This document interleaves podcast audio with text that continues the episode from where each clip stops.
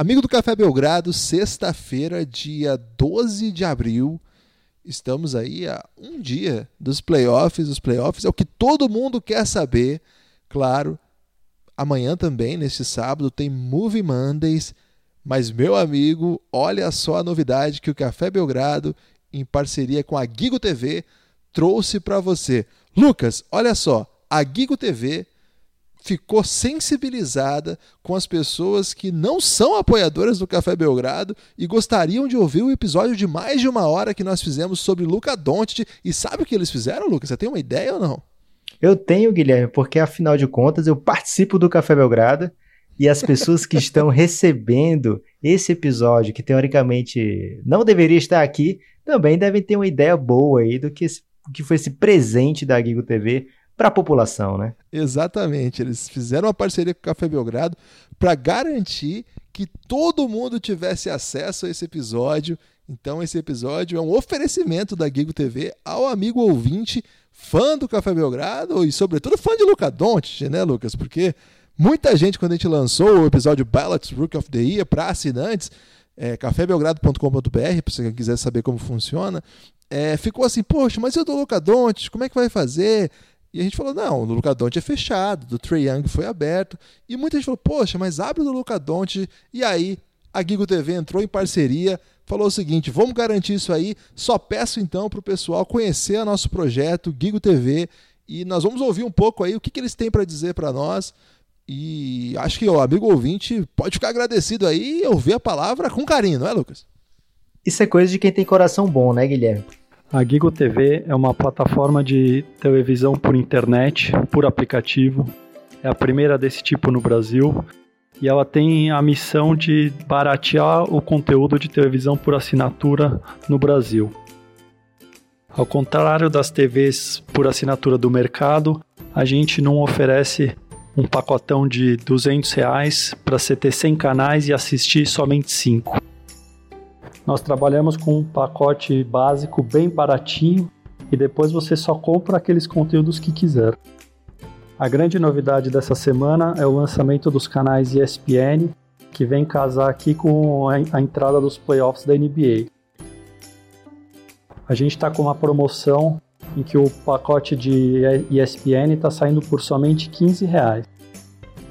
Assim, o fã do basquete consegue assistir aos playoffs da NBA no celular, no PC e em breve nas Smart TVs por um preço bem em conta. Acessem nosso site www.gigo.tv e confiram lá.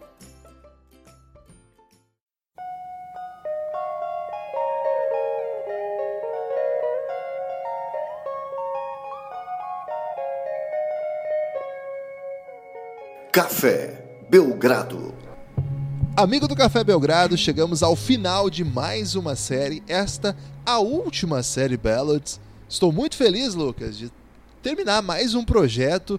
Foram muitos projetos de minissérie. Esses projetos fizeram com que a gente chegasse à meta Biograflix. Muita gente chegou para apoiar o Café Belgrado. E agora podemos dizer ao nosso amigo apoiador que concluímos as séries todas que estavam nos acompanhando ao longo da temporada regular para esquentar as turbinas para os playoffs, mas não sem antes nos despedirmos desta enorme temporada de Luca Doncic. Portanto, Lucas, hoje é dia de festa nas organizações Café Belgrado. Tudo bem por aí? Olá, Guilherme. Olá, amigo do Café Belgrado, amigo apoiador do Café Belgrado. Muito obrigado pela sua parceria. Tudo bem por aqui, sim, Guilherme. É, poderia estar melhor. Imagina se estivéssemos falando da temporada de Luca Doncic pelo Phoenix Suns. Não é, vou ter que me acostumar para sempre aí com essa dorzinha no meu peito. Mas é o seguinte, Guilherme. Somos privilegiados sim de ter visto o basquete desse rapaz de um sorriso tão belo, tão tão infantil assim, tão adolescente ainda, mas que já é capaz de comover e mover nações inteiras. Meu Deus, eu que sou fã do Luca Doncic desse podcast, então vocês imaginam o que lhe aguarda ao longo desse episódio. Lucas, honestamente, assim, teve um dia, uma vez só, é, um amigo ouvinte aí não sabe, talvez não saiba, mas eu e o Lucas somos muito amigos há muito tempo. E nesse tempo todo aí, a gente sempre conversa de basquete durante a rodada. É, E esse ano não foi diferente, mesmo com o podcast, a gente o tempo todo junto, né, Lucas? Mesmo assim, a gente encontra um tempinho para falar de novo durante os jogos. E uma vez só, Lucas, ao longo do ano, eu acho que você já tinha bebido um pouquinho. É raro, mas às vezes o Lucas bebe um pouquinho. E aí você me disse a seguinte frase: Cara, Don't não está no Suns é triste demais. você pensa nisso ainda, Lucas? Então, Guilherme, é impossível não pensar. É impossível porque o Suns nunca teve a primeira escolha do draft.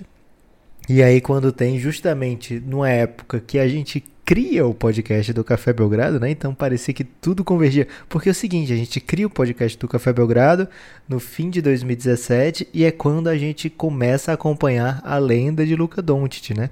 Então, é, a gente vai crescendo na podosfera ao mesmo tempo que o Luca vai batendo as suas asas, expandindo as suas asas lá na Europa. É, faz um primeira metade, até um pouco mais da metade da temporada europeia, no nível jamais visto principalmente por ser um adolescente. Então se cria aquela expectativa. Ele é claramente o melhor jogador do mundo para esse draft. Não tem por que ele não ser a primeira escolha.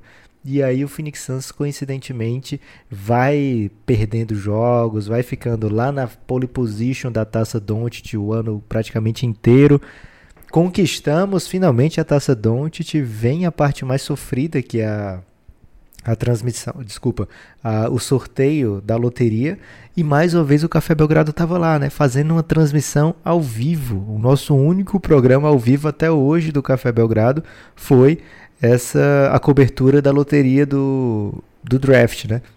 Então, é, era uma chance muito pequena do Phoenix Suns ficar com a primeira escolha, porque tinha 3 em 4 de não ficar, né? Era uma, uma possibilidade de 25% apesar de ser ainda maior do que no sorteio a partir de 2019, mesmo assim é, a chance de não ter a primeira escolha era bem maior do que a de tê-la. Acontece o que? O Phoenix Suns fica com a primeira escolha é, e aí eu já me iludo completamente, né? Já me entrego, caramba, Luca Doncic no Phoenix Suns vai acontecer, vai rolar. E aí vai chegando perto do draft, vai ficando cada vez mais claro, opa, não vai rolar não vai acontecer. Apesar de terem chamado Igor, apesar do Luca Doncic ser claramente um jogador merecedor da primeira escolha, não vai ser o Doncic, vai mais uma vez o time da NBA com a primeira escolha optar pelo tamanho, né, pelo jogador da posição center, acabam indo de DeAndre Ayton e eternamente vai ficar ligado a carreira do Ayton, a carreira do Doncic, a carreira de qualquer jogador que ficasse nessa dúvida, né? Como foi de Greg Oden e Kevin Durant, como foi de Derrick Rose e Michael Beasley. Toda vida que tem o debate entre primeira e segunda escolha, ou primeira e outras escolhas, fica sempre aquela acompanhando, né? O que será que vai acontecer? LeBron e Carmelo também, obviamente. E mais uma vez agora, e dessa vez pela primeira vez, com o Phoenix Suns tendo a chance de escolher qualquer jogador do draft, a gente opta por outro caminho, um caminho que, vamos dizer, Guilherme, que mesmo que leve a título, é um caminho bem menos sedutor. É. Assim você esperava uma resposta tão longa quando você fez a pergunta? É, eu gostei, que assim começamos. Esse episódio aqui, Lucas, eu tô me sentindo um pouco pressionado, sabe? Porque foi o ano inteiro falando do Don't, brincando um pouco de agora eu não vou falar do Don't, falando um pouco. Mas eu acho que a gente não teve ainda a oportunidade de parar por hora, uma hora, sei lá, 40 minutos, não sei, para falar da temporada do Doncic, né? E isso ficou muito marcante porque a gente criou mesmo um, um, clima, né? A gente ficou identificado com o Doncic um pouco por nossa devoção aí é, ao que ele tem feito, ao que ele vinha fazendo, que ele tinha o potencial de fazer. Evidentemente que não foi a gente o primeiro que fez isso, o mundo inteiro entrou nessa, mas de algum modo, pela, pela nossa é, intensidade aí na defesa do Luca Doncic, Café Belgrado ficou muito ligado a esse garoto. É, muito louco isso, né? Assim, é, pra mim ainda é engraçado, porque, por exemplo, a Globo, cara, a Globo, tipo, não é. É a Globo, é um dos maiores canais de TV do mundo. Fez uma reportagem com o Don't, o repórter Marcelo Correia, que eu não conheço, mas ele é, tá no. segue o Café Belgrado, eu sigo de volta. E tipo, olha, Café Belgrado, vai ter uma matéria do Donde, assista lá. Ele posta assim, é uma coisa curiosa. É muito louco pra mim isso ainda, né? É, o Rômulo, quando vai falar do Don't, sempre faz uma menção ao Café Belgrado. Parece que o pessoal tem que pagar um pedágio aí pra falar do Don't. É, assim como... Tá errado? Não, acho que tá, não sei. Então a gente ficou muito ligado a ele. Inclusive, quando a gente não fala de outros, parece que é porque a gente. Gente, às vezes a gente não fala de outro porque a gente não tem tempo. Porque a gente, tá, a gente é um perfil de basquete que faz podcast.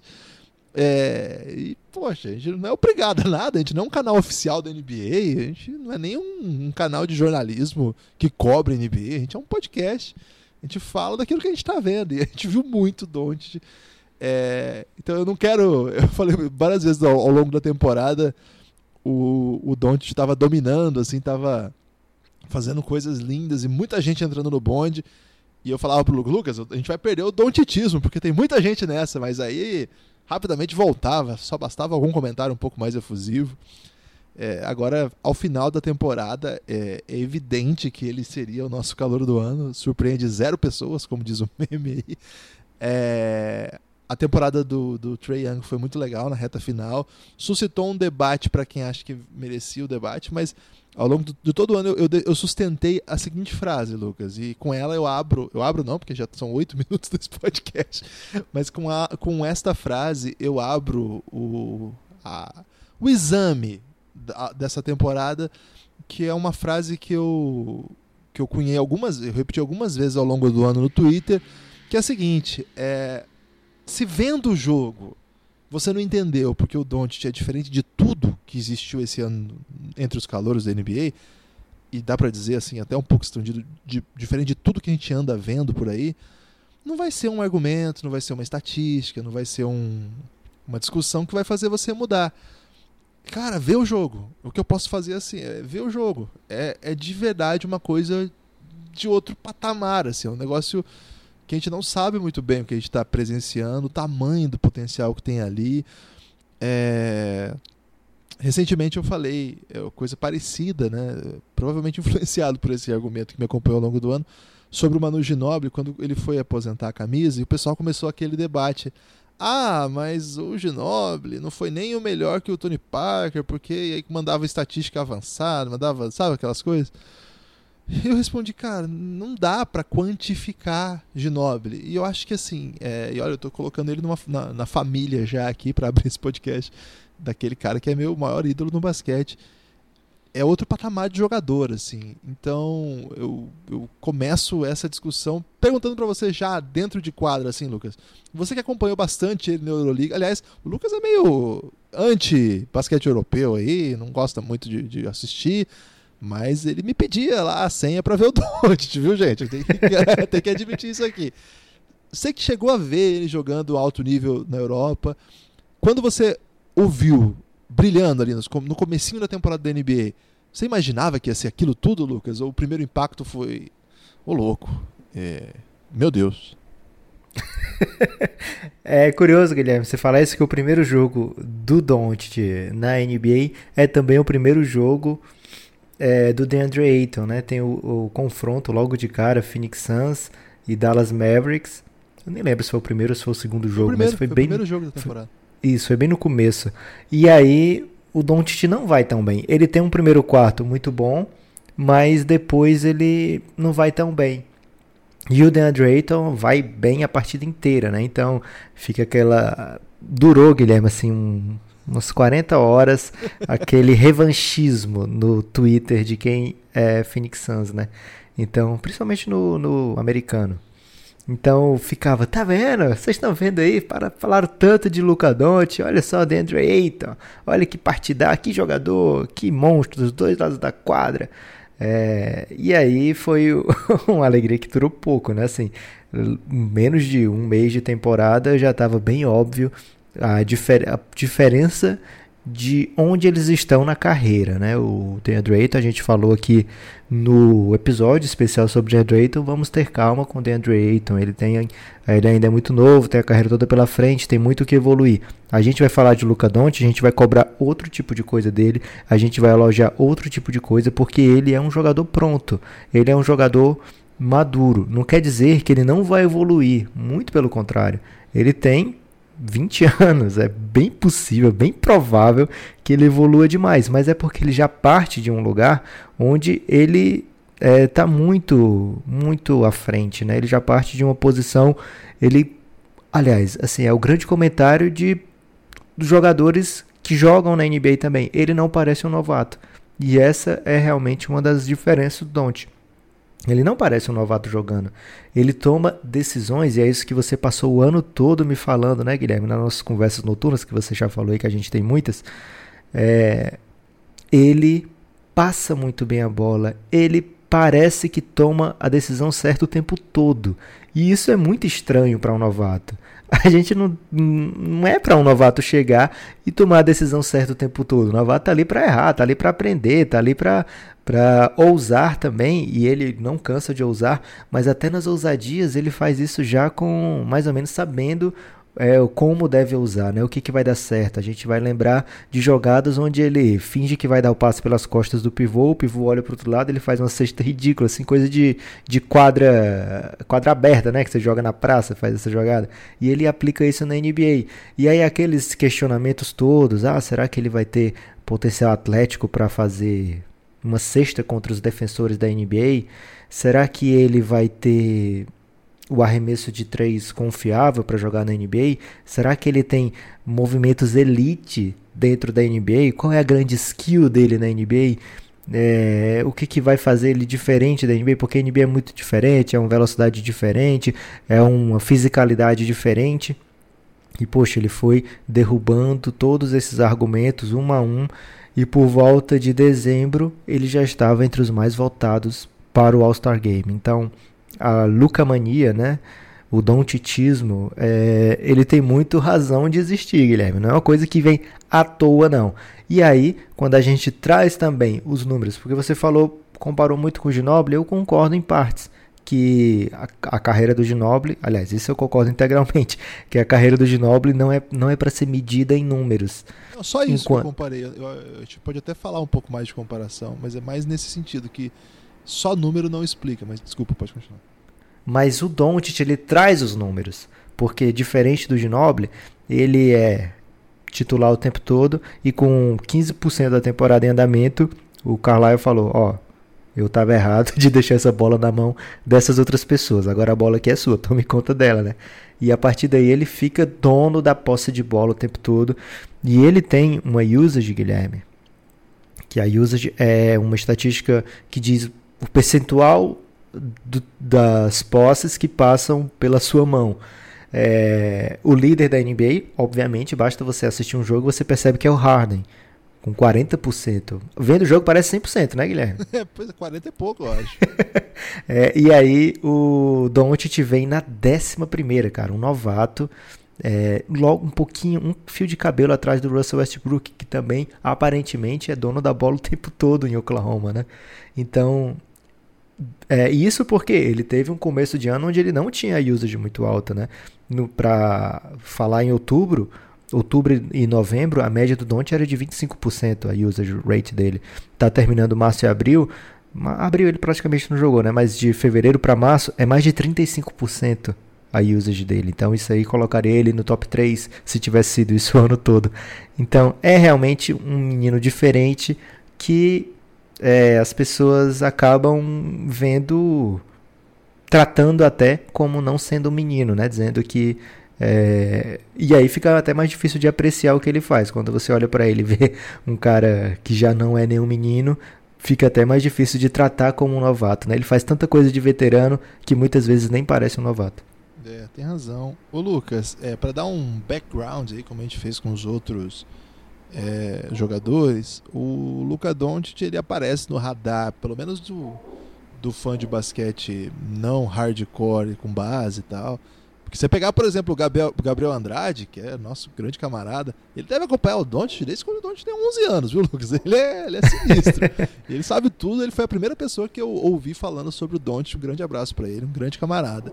Mas assim, pro pessoal que, assim, que é mais pro, acostumado com basquete profissional, que até acompanha os jovens talentos, mas espero um pouco uma idade mais avançada, assim.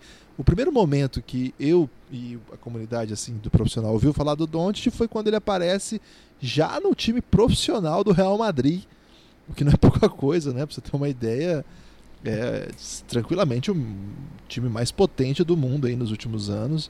É uma escola aí de jogar basquete, foi campeão incontáveis vezes é, com apenas 16 anos, jogando inclusive contra o Bauru, naquele Intercontinental. O Bauru havia vencido a Liga das Américas e a, o, o prêmio, sei lá, a missão seria defender o Intercontinental, o, o, a, a, disputa de título contra o campeão europeu, que naquele ano era o Real Madrid. O Real Madrid trouxe para cá o time que tinha várias estrelas e um jovem garoto que ainda estava acostumando, né? Muito alto. Na época ele era apresentado como um jogador da posição 3. É, evidentemente o Pablo Lasso é um gênio, sabe, Lucas? Ele não, não tá no nível assim do, do Obradovic, que é uma espécie de Popovic europeu, mas ele vai chegar lá. Ele é um técnico monumental. E sabe muito de basquete, sabe muito, deve ter ajudado muito. E aos poucos ele começou a perceber que o Doncic com a bola nas mãos, é, ele era tão bom quanto é, ele funcionava muito melhor do que fora do, da bola, né? Com, com, do que jogando para receber passes e desmarcando. Claro que o Don't sabe sobre é, jogar assim, mas ele com as mãos, com a bola nas mãos, as coisas aconteciam, né? Rapidamente ele ganha espaço. Claro que ele não vai ser titular imediato do Real Madrid, não é assim que funciona. Para tentar dar um, uma comparação para o amigo ouvinte, amigo apoiador que não é tão acostumado também com basquete europeu e que tem uma noção dos prospects, a questão é o seguinte, gente. O Doncic, hoje, nós estamos gravando isso em 9 de abril de 2019, ele é mais novo do que praticamente todo mundo que jogou a final da NCAA ontem. E se o, a Virgínia, que foi campeão da NCAA ontem, enfrentar o time do Real Madrid, é, que o Doncic jogava, o time de hoje, o time da Virgínia toma 40 pontos na cabeça. 40, 50. É o mais alto nível do basquete do mundo que existe fora da NBA. Não existe nada parecido com Real Madrid. Não dá para comparar, ah, mas um, um é, sei lá, um time de Kentucky pode ganhar um time. Não, um time de Kentucky não pode ganhar do Charlotte Bobcats. Lembra quando tinha esse debate, Lucas? O time de Kentucky não podia ganhar do pior time da NBA na época e não pode ganhar hoje de algum time. Não, o time não, não é assim que funciona. E o basquete europeu, às vezes joga contra times de NBA e vai muito bem, às vezes até ganha. Aconteceu já. Não é comum, claro, é o lugar que a gente está o mais alto nível. Então, assim, eu estou pontuando tudo isso para dizer: jogar em alto nível na Europa é muito difícil. Quando você tem um jovem prospecto que joga bem na Europa, você pode esperar assim: esse cara tem maturidade, esse cara está conseguindo render. O Don't não encaixa nessa categoria, porque ele não estava jogando muito bem na Europa ele chega ao draft como o melhor jogador do melhor time da Europa. Isso aqui é coisa muito séria. Isso aqui não existe, nunca existiu. Lucas, isso aqui nunca existiu na história dos prospects. Mesmo, por exemplo, o Mirotic, que é um, um prospect mais recente, que foi o melhor jogador da Europa antes de chegar na NBA, ele chega muito mais velho. Nós estamos falando do Don't, de campeão da Europa com 17 anos, e não é campeão da Europa com a Espanha, que é uma potência. É campeão da Europa com a Eslovênia, que não é uma, um time fraco, mas certamente não é um favorito. Campeão da Europa e quinteto... É um time que não chegou ao Mundial, por exemplo, por não sem, poder usar o Doncic e o, o Dragic. E o Dragic e outros jogadores né, de, de Euroliga. Então, assim, ele foi campeão com 17 anos do principal campeonato de, de, seleções do mundo, o campeonato mais difícil de seleções do mundo fora da Olimpíada, que tem Estados Unidos tal.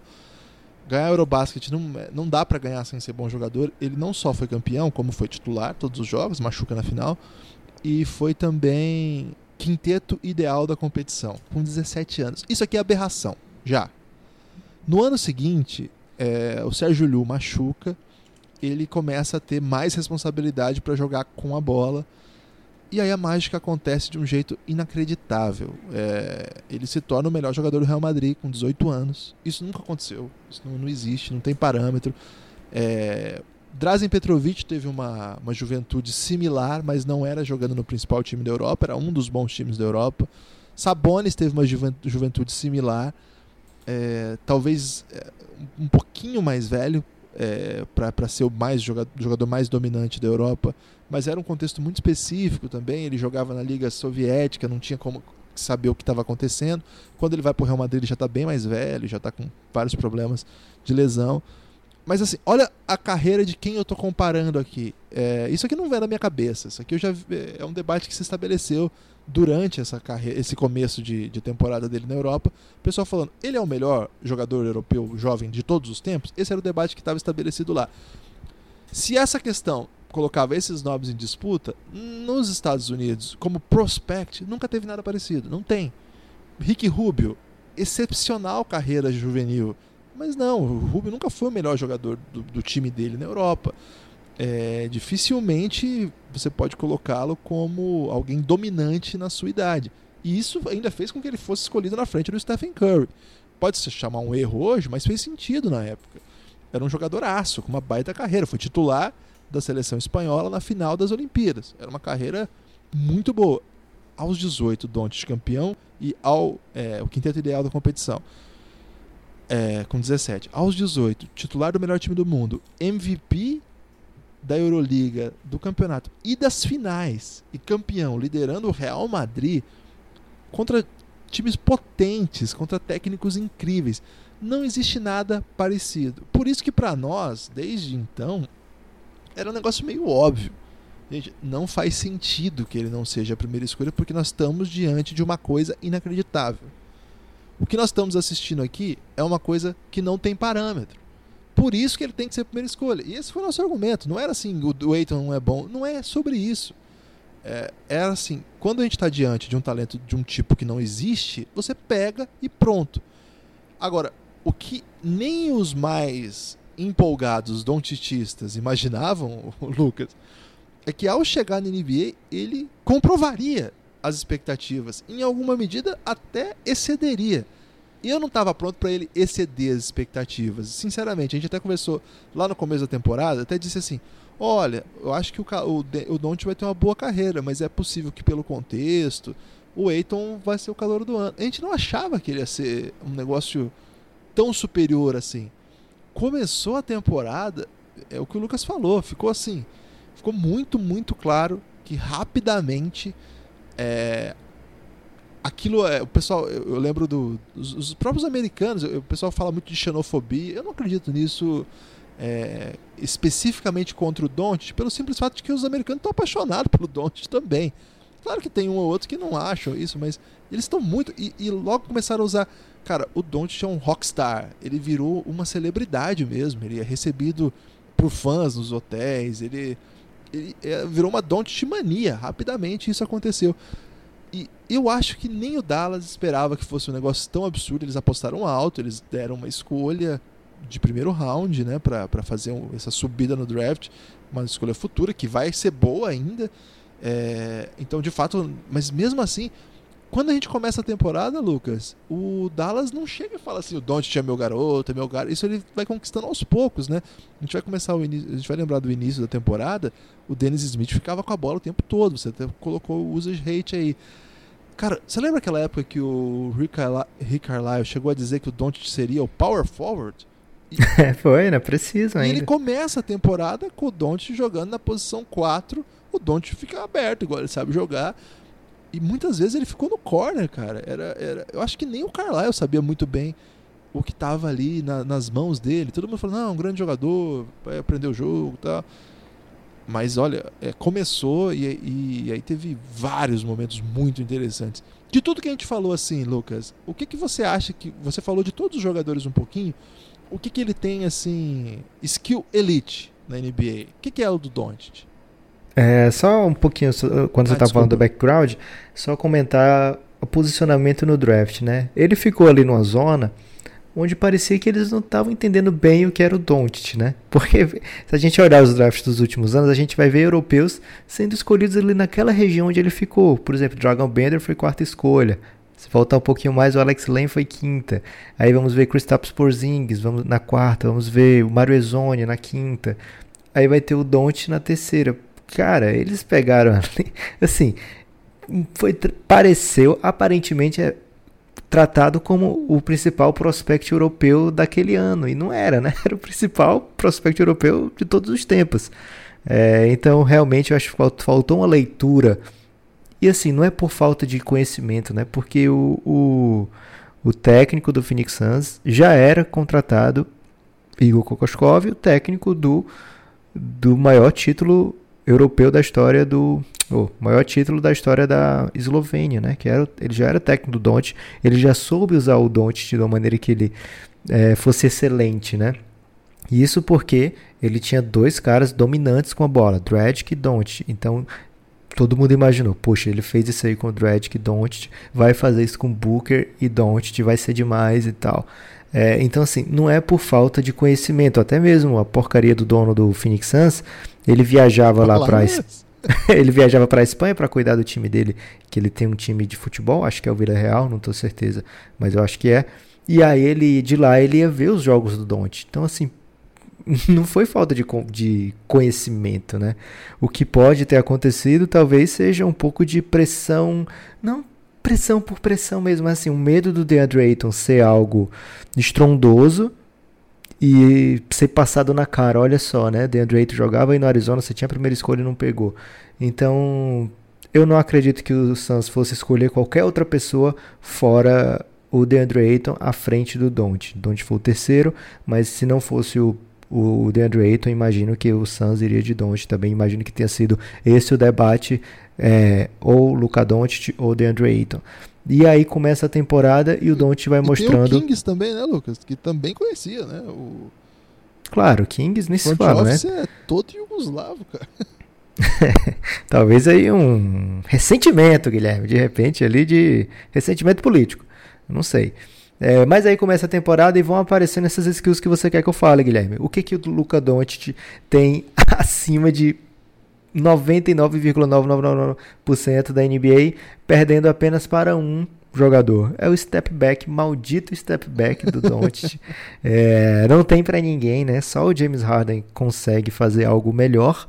É, e isso, e aí os maldosos vão dizer que é porque o Harden tem direito a mais passos, Guilherme. Não sei se é isso não, mas é, que o do Doncic é elite, já é, e é um, um movimento que é imarcável. É claro que ocasionalmente ele pode até levar um toco numa jogada dessa, mas ele sempre consegue é, ter o arremesso dele, que o arremesso dele saia limpo, né? Porque ele não faz sempre o step back, né? Ele arma a jogada de um jeito que ele, às vezes, ele penetra, às vezes ele dá o step back, às vezes ele passa a bola. Então ele sempre consegue deixar o jogador na dúvida. É, e aí, na maioria das vezes que ele faz o step back é porque ele fez a leitura que vai se desmarcar fazendo step back. E aí é muito difícil de, de do defensor contestar esse arremesso. Né? Então, ele tem um, uma, um movimento. Isso aí, um movimento elite é coisa para acontecer lá para a quarta temporada, Guilherme. O cara já tem na primeira, né? Quanto tempo você levou para ver o Harden fazer esse step back dele, por exemplo? Não é algo que ele traz desde o começo da carreira dele, Não. nesse nível de excelência. Então ele já tem isso que é elite acima de praticamente todos da NBA. Além disso, a visão dele de quadra é o que abre o jogo. Gente, até já conversei com o, com o Rodrigo Galego no podcast aqui. Aliás, saudades do Galego, Guilherme. Vai voltar nos playoffs, hein? Caramba, tô animado. Que é sobre como o passe, né? Quando um jogador é um passador elite, o quanto que abre para ele as possibilidades dentro de quadra. E o Doncic é um dos principais passadores da NBA já. Ele é o melhor do seu time, ele é um dos melhores da classe. Eu coloco ele, ele com o Trae Young com uma visão acima da média, é, os dois dessa classe, obviamente. É, e o Doncic ele tem essa visão, né? Ele é um passador, digamos assim, Guilherme, muito generoso também. É, ele está disposto a fazer o passe se for o passe for a jogada certa. A leitura de jogo é outra beleza, né? Ele faz a leitura correta. E aí, se ele não é aquele defensor é, cadeado, digamos assim, um, um jogador que vai ter as skills no NBA 2K, Guilherme, tudo acima de 80 na defesa, ele pelo menos usa essa inteligência dele de quadra para tentar ler os movimentos. E aí ele consegue, durante a temporada, vários tocos muito bonitos, é, várias, várias charges que ele, que ele cava, né, faltas ofensivas que ele cava, e ele não se torna algo que visivelmente ele é um problema para o seu time. Pelo contrário, né? Se você vê o defensive rating do Dallas, ele está bem na média do time. Então ele não, não é um defensor negativo no, no, do tipo que vai atrapalhar o time dele por ele estar em quadra. É, então ele tem muita coisa elite, Guilherme. É difícil você pegar o que, que é elite nele, porque ele faz todas as praticamente tudo acima da média. O que ele tem que melhorar? Isso também é óbvio. Ele não vai chegar na NBA na primeira temporada fazer algo que ele vai fazer perfeito como ele pode fazer lá para a sexta temporada, sétima temporada. A gente vê um jogador brilhante, o novato que mais me chamou a atenção na vida até hoje, LeBron James. Você compara o primeiro ano do LeBron com, sei lá, o sétimo ano do LeBron, parecem dois jogadores de outra estratosfera, assim, né? O quanto que evolui a, o basquete do jogador quando ele está jogando constantemente em alto nível contra os melhores jogadores do mundo, treinando sempre, é, entendendo melhor o jogo, tendo companheiros melhores, conhecendo mais o, o que se faz dentro da NBA, o dia a dia, ele vai ter que conviver com isso de, dessa fama, Guilherme. Eu acho que ele tem uma cabeça muito boa. Ele chega em, em ginásios adversários, ele é tietado. Isso também não é comum para todo mundo. É isso aí, é, é coisa de Stephen Curry, é coisa de LeBron James, é coisa de. Eu ia dizer Kevin Durant, mas nem é o Kevin Durant, né? É, então, assim, é coisa realmente de quem é diferenciado. O cara foi o terceiro mais votado, Guilherme, para All-Star.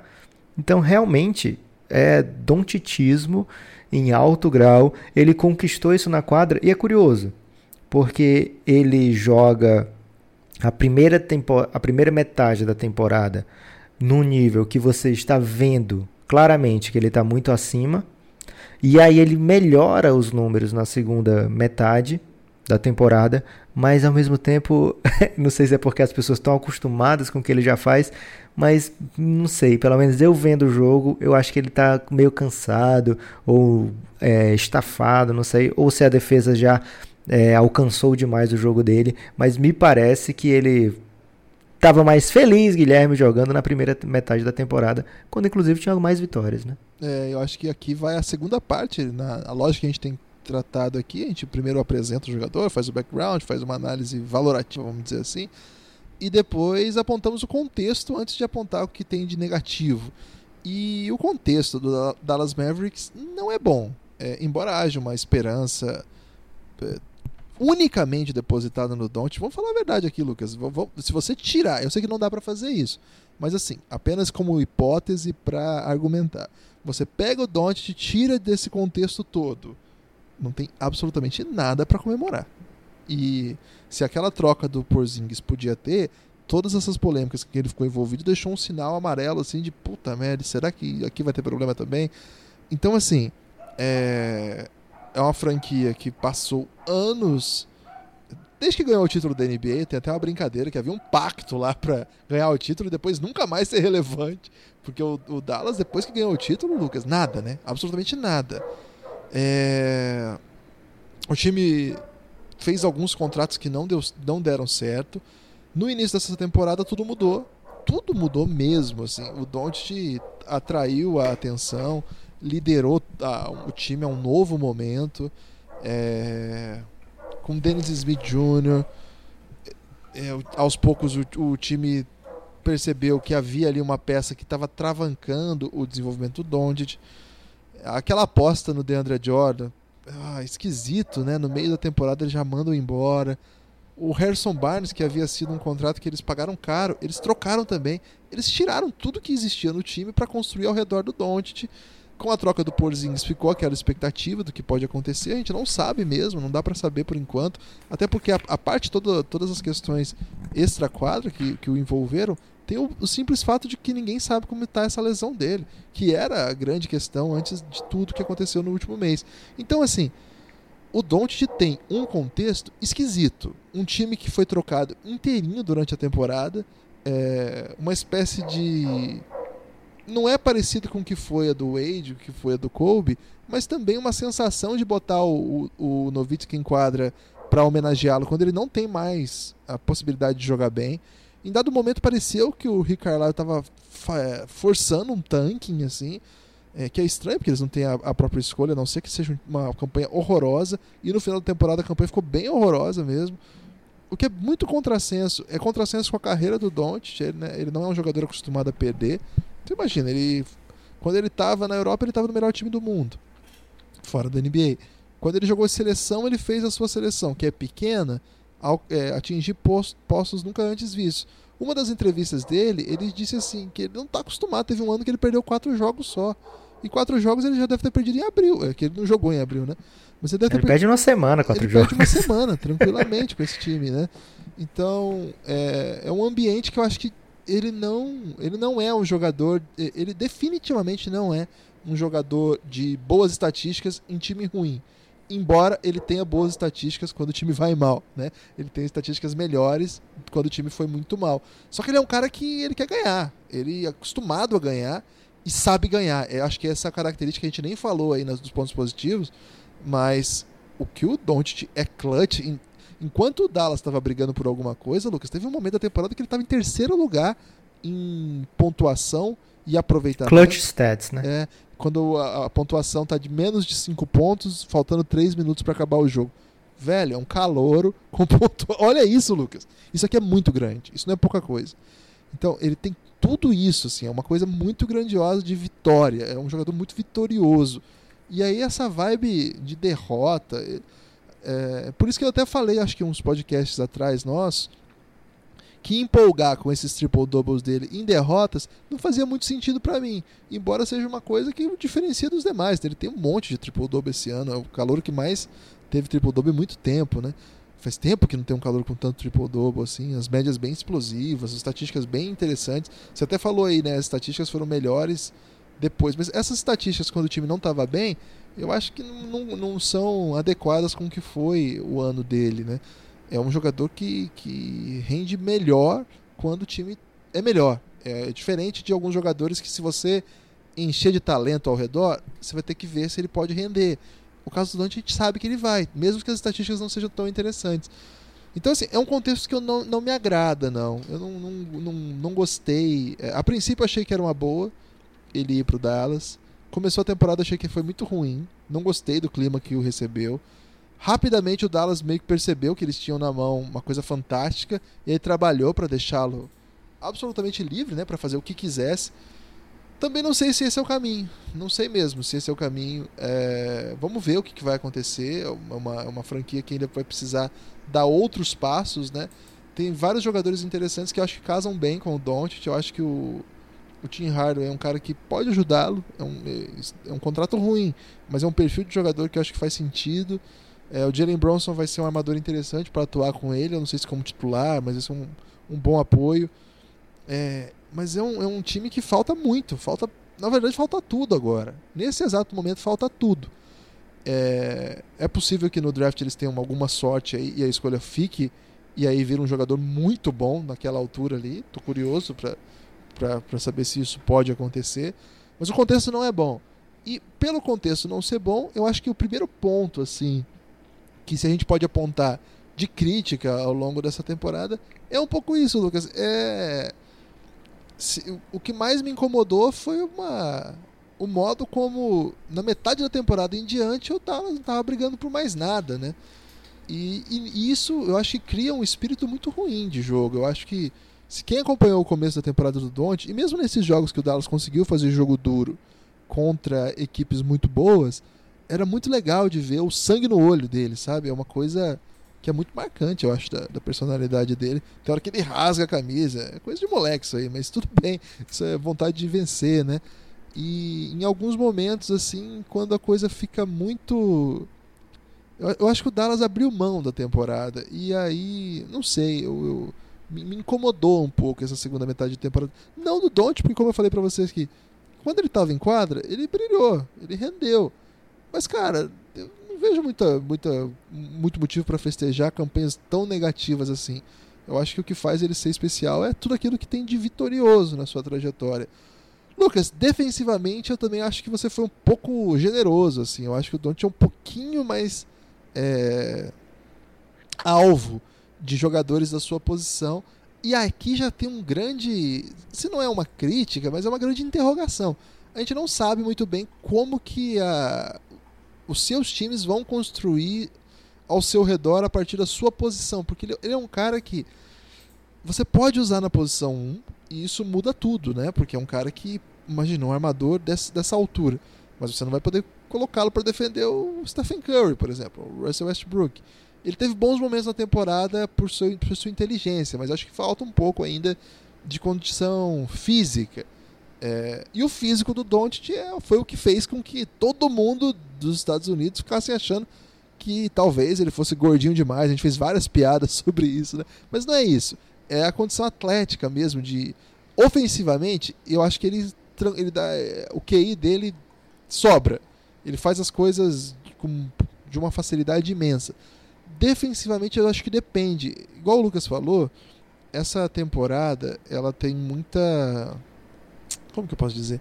Essa temporada não tem muito o que dizer, porque metade da temporada o time tava um horror, assim. Então, ser mal defensivamente estava misturado com essa galera. Eu não sei. E eu não sei não sabendo, né? Eu não sei, eu acho isso e digo não sei. Eu não sei se ele vai conseguir ser um defensor assim que não prejudique. Claro que ele vai ser sempre um jogador positivo, porque ele o que ele contribui no resto é muito, muito grandioso e ele não é tão horrível como o Lucas falou. Agora, uma outra questão, Lucas: o chute dele. O chute dele, como ele chuta muito, ele acabou ficando com um aproveitamento um pouco aquém, você não achou, não? Achei sim, Guilherme. É, eu tenho que fazer algumas correções aí, Guilherme, que você falou muito tempo, então é normal aí, eu não quis lhe interromper, você estava muito. Você estava num discurso muito apaixonado, eu não quis lhe interromper. É, sobre o Triple Double, ele é o rookie com terceiro maior número de triple doubles numa temporada. Mas ano passado o Ben Simmons teve 12, né? Então ele é o, ah, é o segundo maior de todos os tempos. O Oscar Robertson teve 26. Mas ele era então... rookie? Claro que era, Guilherme. Piadinha, não vamos entrar nessa. Piadinha. Ele era bem mais rookie do que o Doncic, por exemplo. Palavras você já ouviu? Você já viu essa crítica que o Doncic não, é, não devia ser novato do ano porque ele não é rookie de verdade, porque ele já era profissional? já, já ouvi. São demais, né, as pessoas. Enfim, é, e sobre o defensive rating, o Doncic tem um dos quatro melhores defensive ratings do Dallas. Então, quando eu falei que ele não era um jogador que atrapalhava o Dallas pela sua defesa, é porque os outros são defensores estatisticamente inferiores ao Luca Doncic. É, então, é, ele não foi explorado, digamos assim, nesse sentido, como alguns outros novatos que a gente já falou aqui nessa série, que especificamente eles eram abaixo da, da média dos seus times. É, e agora, Guilherme, o que você perguntou foi sobre o arremesso, né? É, é, sobre o arremesso do Doncic, cara, é difícil falar porque são dois, duas temporadas tão diferentes que ele fez dentro de uma temporada só, né? O Dallas faz umas trocas e que mudam completamente o, o jeito do time jogar. É, talvez até mais, dando a bola mais na mão do Doncic, pode ser ideal isso, mas não dando para ele opções que façam o time render, né? É. Então, tudo bem, você dá a bola pro Don't o tempo todo, mas ao lado dele agora vai ter o Dorian Finney-Smith o tempo todo. Palavras então... duras contra um dos melhores nomes da NBA. então, acaba é, sendo forçando, digamos assim, o Doncic a fazer coisas que ele nem sempre vai curtir, né? Ele antes do All-Star Game, e aí pode ter a ver também com, quando eu falo, nem sempre vai curtir no sentido da seleção de arremesso. Mas antes do All-Star Game, é, e aí também pode ter a ver a fatiga, e isso aí pode entrar também, esse fator físico que você falou também, né, Guilherme? É, tudo é tudo algo que a gente tem que ver ao longo da carreira, mas tem um batom na cueca severo aí, que já já vou contar sobre batom o caso. É, a, a, capacidade física do Don't. É, antes do All-Star Game, ele tinha um true shooting percentage, né, de 55.3%. E aí depois do All-Star Game foi caiu para 52. Ainda é bom, ainda é acima da média da NBA, mas é bem menos efetivo pro pro pro Dallas Mavericks. Olha só o aproveitamento dele de 3 pontos antes do All-Star Game, 35%. É beirando a média da NBA. Ele tem um volume muito alto, chuta tipo 6 bolas de 3 pontos por jogo, então você tendo 35%, você ainda está pontuando bastante da linha dos três. Tanto é que o Doncic, ele é, empatou com o Curry, Guilherme, em número de bolas de três pontos como novato. Agora, depois do All-Star Game, olha como caiu o aproveitamento dele, 26%. 26% é terrível para três pontos. Então, depois do All-Star Game, ele colocou números, é isso que eu estava falando, né? Sobre o, o eye test do Don't não bateu muito com, com as estatísticas. Porque depois do All-Star Game, ele tem médias de 23 pontos por jogo, quase 10 rebotes e 7 assistências. E antes do All-Star Game, ele estava abaixo disso em todos esses quesitos.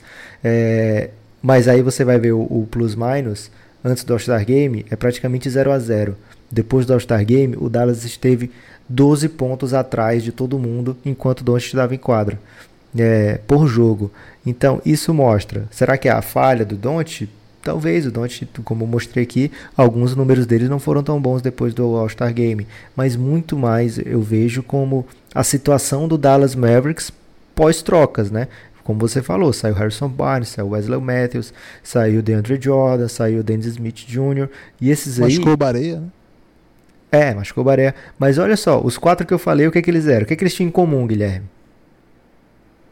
O quê? Eram os quatro titulares que ah. jogavam lá do Doncic. é, então, cara, eles deram o time pro Doncic, né? É, então e a deram libertinagem, time, né, Lucas? Já, já tentei para isso aqui. Liberdade demais é libertinagem. é, deram o time do Doncic, mas talvez ele nem quisesse, Guilherme. Se ele falou, não, pode deixar os caras aí, é melhor. É, o jogo dele estava fluindo mais, eu acho, antes do All-Star Game. Ele, fazia, ele tinha mais é, chances de fazer a Luca Magia, né? Que é algo que é bem claro no jogo dele. Agora, o batom na cueca que eu tô falando, Guilherme, é o seguinte.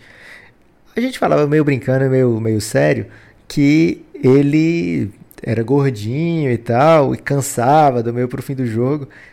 Mas você lembra que ele usava uma camisa o tempo todo por baixo para não mostrar o físico, Guilherme. E aí, a partir do momento que ele se sentiu bem, ficou num shape legal, aí, não, agora eu tiro a camisa. Isso fez uma diferença para o Café Belgrado que vocês não imaginam, vocês apoiadores não imaginam, porque a gente tinha uma paródia totalmente pronta já, ia ser um possível Belgrahit ali, que falava justamente sobre a camisa por baixo da blusa do Don't e ele parou de usar bem na hora. Então o mundo jamais conhecerá esse Belgrahit. É uma pena, realmente. É isso aí. Eu, tem a questão assim, o, o Don't passou. Ele é muito novo, mas ele jogou muitos jogos também na Europa. Jogou pela primeira temporada da NBA viajando o tempo todo, vários jogos por semana, muito, muito mais intenso. Então, eu acho que é normal esse essa adaptação, mudar muita gente, né? Tá jogando sempre com um time pior, enfrentando um time melhor, né? Jogando ao seu lado com gente pior. É muita novidade pro Doncic, assim, e por isso que essas discussões se ele é um calor de verdade ou não, isso é uma palhaçada, né? Qualquer um que chega na NBA é um calor porque lá é, a vida é outro mundo, né? Totalmente diferente. E alguém com 20 anos, né, morando nos Estados Unidos, com tudo diferente, então claro que tinha muita coisa para acontecer. Feitos esses comentários críticos que tem que ter, né, Lucas? Porque aqui a gente não passa pano, né? É evidente que o saldo final é de uma temporada mágica. Você tem números aí, Lucas? Do, aquelas coisas que ele. Porque esse ano foi assim: tudo que aparecia do Doncic, que tinha tipo LeBron, Larry Bird, Magic Johnson, sei lá. Eu dava RT em tudo, Lucas, então eu nem tenho nenhuma aqui. Eu posso dizer que ele fez vários números bem impressionantes. Você tem algum desses aí? Então, Guilherme, come... tudo começou, né, há um tempo atrás, com o 20. É, exatamente, com o 25-5, né? O que seria isso? 20 pontos, 5 rebotes, 5 assistências. E aí você pega essa short list aí de jogadores que conseguem isso como novato. Aliás, se você pegar isso aí num ano comum da NBA, com todo mundo, você não vai achar uma lista grande, não, gente, porque isso aí é trabalho, diria Murici, né? É preciso você ser muito bom você ter a bola nas mãos para poder fazer as assistências, você ter um certo time ali para os rebotes. É, então não é normal. E aí você pega para novato, caramba, isso aí já vai é, trazer para essa lista aí gente como LeBron James, vai trazer é, Will Chamberlain, vai trazer Michael Jordan, vai trazer Luca Doncic. E aí, Guilherme, é, qual é o que é que aconteceu? O que é, o que é? Como é que é que ele você tentou emplacar, mas não deu certo aí? Calma que eu vou, vou, tentar usar já já. É, o que, que aconteceu? O Doncic deixou 25 5 para lá. Ele falou: "Não, chega. Eu vou fazer um diferente. Eu vou fazer 20 pontos por jogo. Na verdade, o Doncic termina com 21 pontos de média, é, quase 8 rebotes e quase 6 assistências, né? Que ele termina com 21.2 pontos, 7.7 rebotes, 5.9 assistências. Esses números aí, com todos os novatos da história da NBA, você só vai achar em Oscar Robertson, lá em 1961, Guilherme. Cara, é a época que amarrava cachorro com linguiça. então, é, fora o Robertson, que fez, é, sei lá, 30, 10, 50, não sei, é, em 60, você não vai achar ninguém com números iguais ao do Luca Doncic. Ninguém, não é que vai ter duas, não. Nem o Tyreek Evans, que o pessoal adora falar assim, isso aí o Tyreek Evans também fez. Ele fez o velho 25-5, o que é demais, cara. A gente esquece o quanto Tyreek Evans foi impressionante no seu ano de novato. Ele foi realmente um novato de um dos melhores novatos, uma das melhores temporadas de novato que a gente teve na geração dele, né? É lógico que você pode argumentar coisas como, não, mas o pace da NBA mudou, agora tem mais posses, é um pouco mais fácil você ter esse tipo de número. O rate, a usage dos principais jogadores mudou, os jogadores ficam tem mais posse na bola, são jogam de maneira mais inteligente, então é mais normal ter.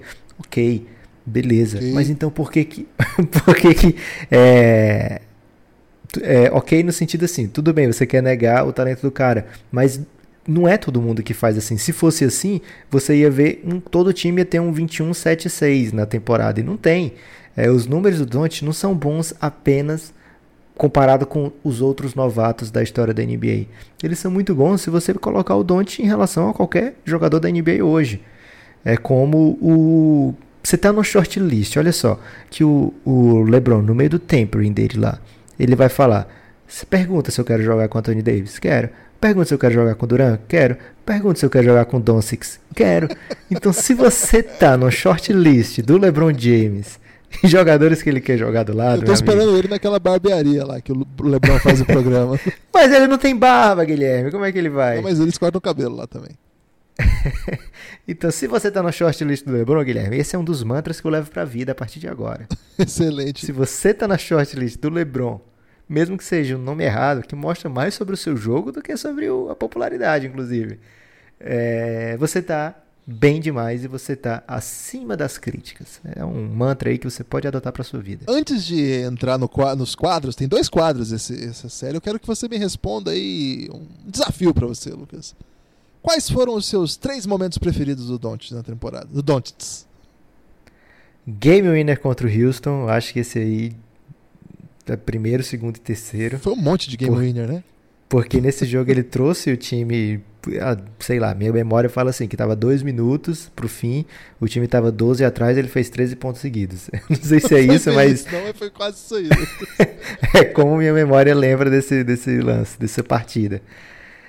Aí, outro, deixa eu ver, cara. Eu acho que aquele momento que ele tá é, batendo palmas do banco de reserva, que ele fica. tipo, aparece alguma coisa no telão, ele começa a bater palma de uma maneira que só as grandes estrelas, Guilherme, viram meme por causa daquilo ali. Ai, deixa eu ver outra coisa, cara. É tão difícil porque ele tem muita coisa similar, né? De nível similar. E eu acho que aquela bola contra o Portland no, no, no corner, que ele leva o jogo para prorrogação, até perde aquele jogo, mas eu acho que é a bola mais mágica dele da temporada, porque era muito impossível daquilo lhe acontecer. Muito impossível. É, foram ótimos momentos. Tivemos vários outros, todos muito bons, né? Foi um ano muito legal de acompanhar.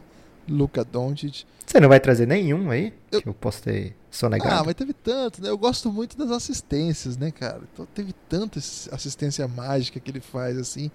Sabe o que é legal também? Que eu acho que é um movimento que ele tá trazendo pra NBA. Não sei se ele tá trazendo, porque já deve ter tido, mas ele tá é, como é que fala, Lucas? É, trazendo de volta, vamos dizer assim. Que é o fake que ele dá na, na cara dos pivôs, os pivôs ficam com cara de bobão, sabe o que é? Uhum. Que ele fez com o Gobert, né? Acho que ele fez com o Robin Lopes também, não lembro. Eu acho muito bonito aquilo, eu acho bem interessante também. Tem uns passes que ele dá assim de, de touchdown, assim, que são muito legais também. Eu, sei lá, eu sou muito fã. Essas, é, tem uma bola contra o Houston. Você é fã dele, Guilherme? Sou, não sabia. Tem uma bola contra o Houston do meio da quadra, que é negócio de louco também que ele faz, assim, um step back, ele dá.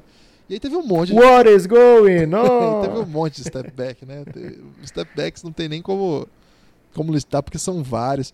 Aquele jogo que ele perde também contra o, o Denver, Mas aquele final de jogo dele, aquela enterrada que ele dá. O Luca Doncic dando enterrada, velho, na cara da galera.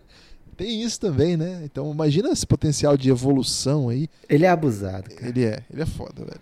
Esse moleque é embaçadíssimo. Mas para mim o ponto alto da temporada foi o lançamento dos hits, Belgra Hits aí.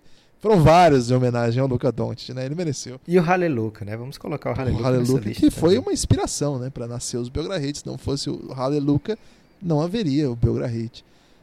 Lucas, chegou o momento aguardado. Não sei se é o mais aguardado, mas é um momento muito aguardado.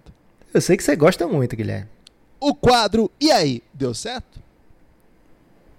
A gente devia ter uma musiquinha pra colocar, né? Quando você fala, e aí, deu certo? O Felipe aí tá de férias, é. Lucas. O Felipe tá, Caramba. o Felipe tá agora desfrutando aí o Caribe brasileiro. Então não vai dar pra ele participar aí. Luca Doncic estava projetado pelo NBA Draft Guide do The Ringer como um prodígio do basquete que dominou a ACB e a Euroliga, como um teenager que pode se tornar um playmaker da NBA que mude a história do estilo de jogo, sei lá, alguma coisa assim. Game changing. O que você achou? Foram muito bem, né? Foi. Shades, né? A lista de jogadores de comparação. James Harden, Jumbo Manu Ginobili, eu não sei o que, que significou esse Jumbo aqui, Ok, significa grandão, porque ele é bem, bem maior assim. é, mais parrudo, né? Porque eu acho que a altura Isso. é meio próxima. E Tyreek Evans, que sempre sobra um pouquinho de Tyreek Evans pra, pra galera. Eles têm que se proteger, né? e aí, você gostou dessa?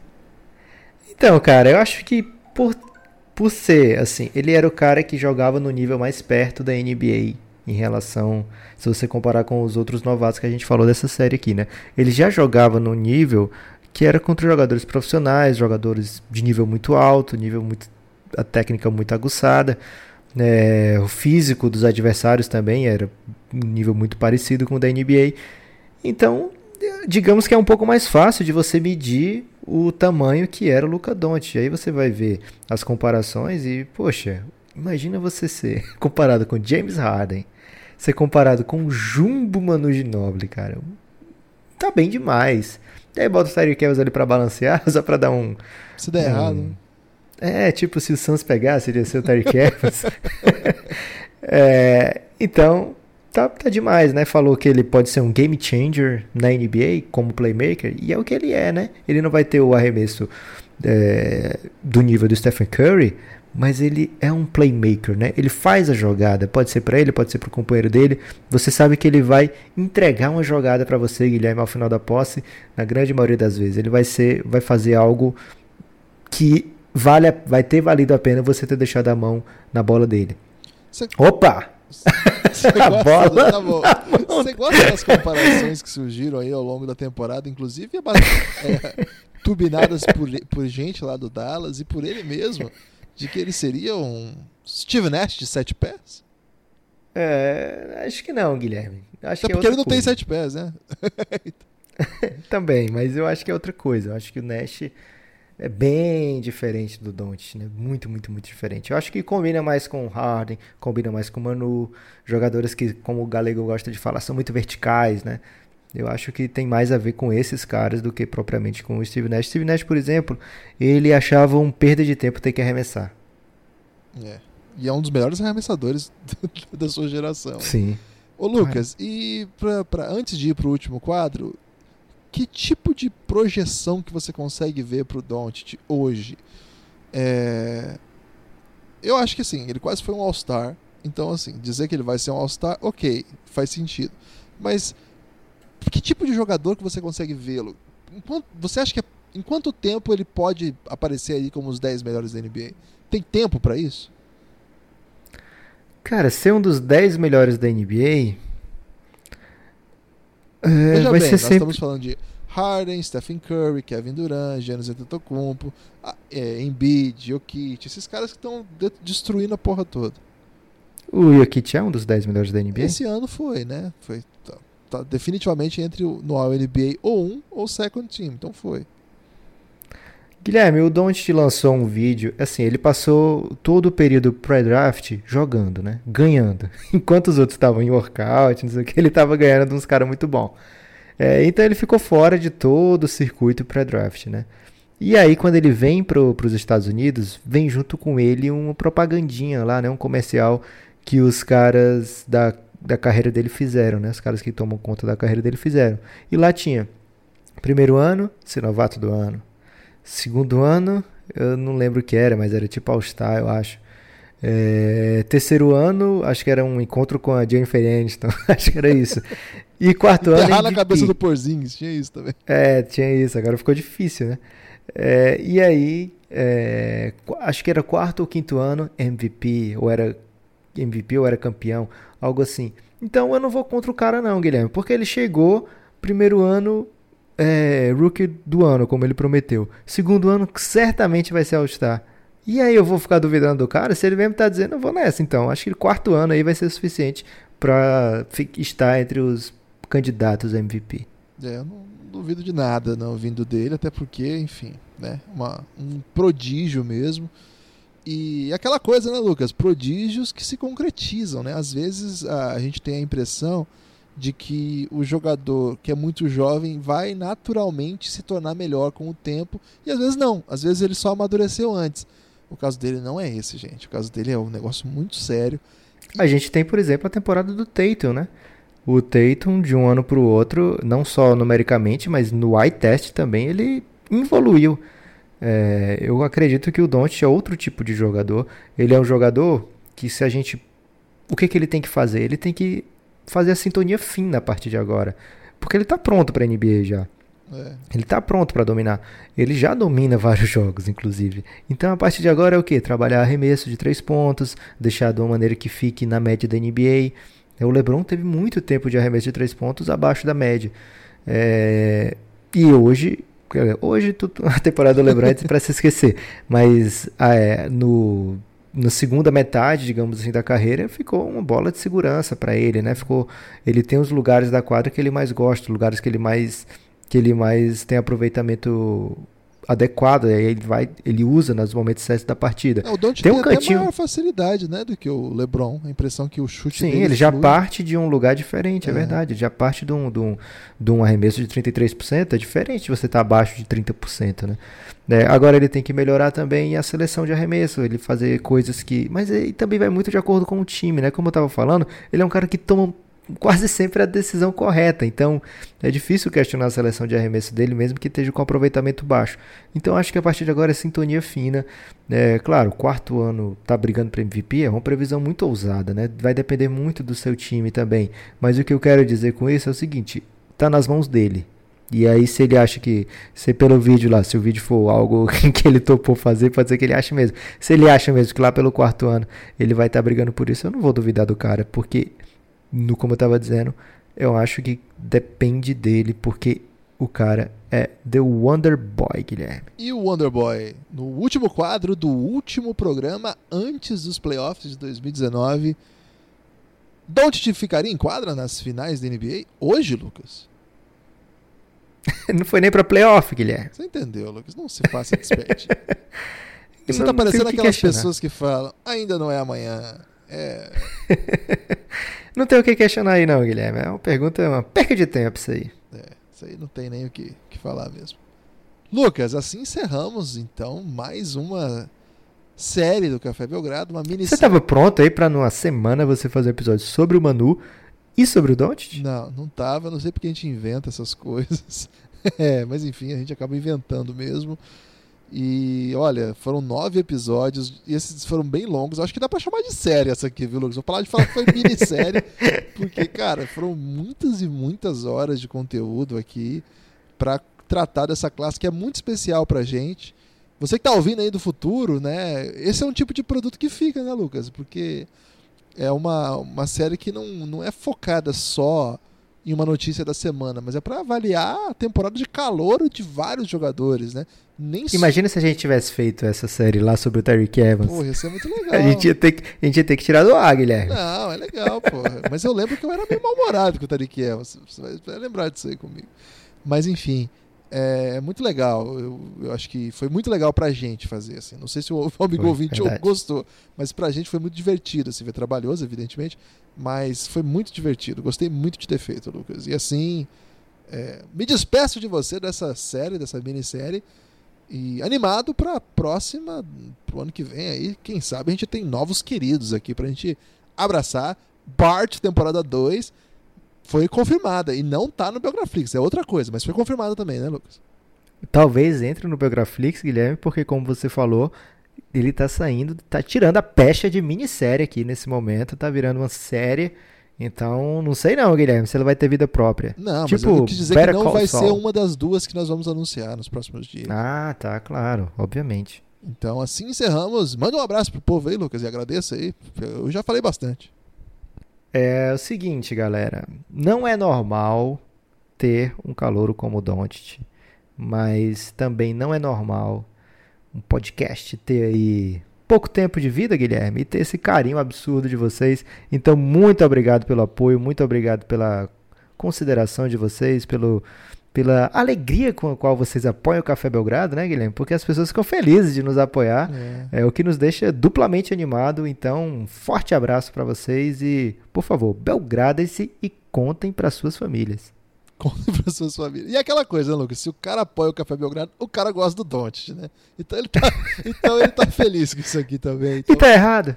Tá certíssimo, vamos nos abraçar aí. Onde você estiver agora, nesse Brasil, nesse mundo, é, nesse planeta louco de meu Deus, sinta-se abraçado por fãs do Luca Doncic. Fizemos um grande abraço coletivo daqueles de valeu galera, forte abraço, playoff vem aí. É isso que é isso.